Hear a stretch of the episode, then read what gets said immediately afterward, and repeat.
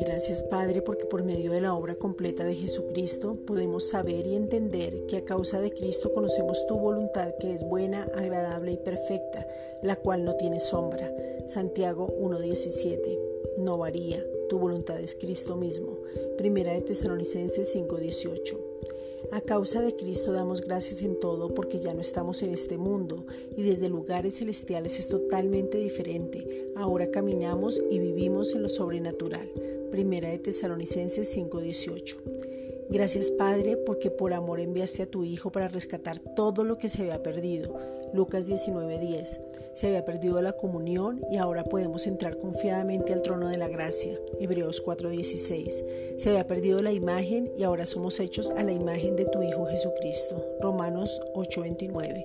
Se había perdido la justicia y ahora somos la justicia de Dios en Cristo. Segunda de Corintios 5:21.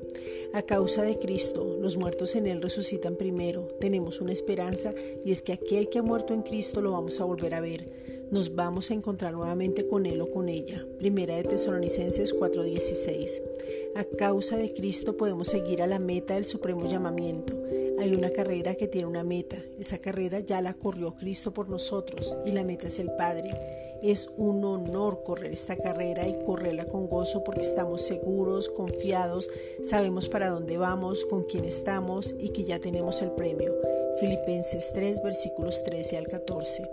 En esa carrera nos has dado la capacidad, la fuerza, el poder, su palabra, no estamos solos, el fruto del Espíritu Santo. Gálatas 5 versículos 22 al 23. Gracias Padre.